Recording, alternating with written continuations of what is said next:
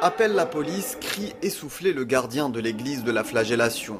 La vidéo a fait le tour des réseaux sociaux. On voit Majed El-Racha plaquer au sol un homme et lutter pour le maîtriser.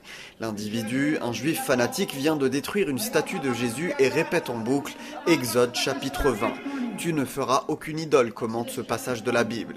Quelques jours après l'agression, Majed est encore sous le choc.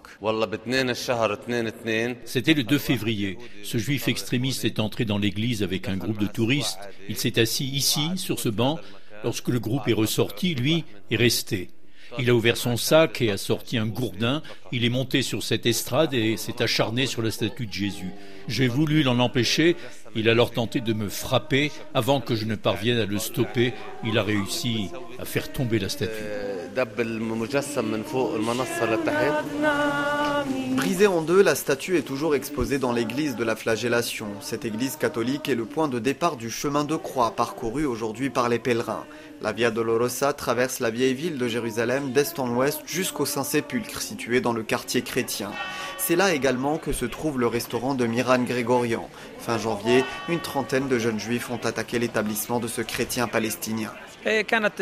C'était le soir, en fin de service, vers 23h, juste avant la fermeture. Ils se sont postés à l'entrée du restaurant. Ils ont d'abord commencé par nous insulter, puis à nous cracher dessus. Ils ont scandé mort aux Arabes, mort aux chrétiens, partez d'ici. En réalité, c'est juste un groupe d'extrémistes ignorants, galvanisés par le discours haineux de leurs dirigeants, et qui agissent sans même réfléchir. Executing it without even thinking. Car oui, explique Miran, il y a un lien entre l'extrême droite au pouvoir et la multiplication de ces actes antichrétiens. Honnêtement, je ne veux pas politiser cette affaire, mais notre sentiment, c'est que depuis l'arrivée de ce gouvernement d'extrême droite, ces attaques sont en train de devenir systématiques. Je ne dis pas que leurs dirigeants leur ordonnent directement de nous attaquer, mais quand vous avez un ministre qui tient un discours agressif contre tout ce qui n'est pas juif, évidemment, vous finissez par avoir des groupes extrémistes qui transforment ces paroles en actions. Des chaises fracassées, des tables brisées. La police israélienne est intervenue, mais Miran ignore si ces agresseurs seront condamnés.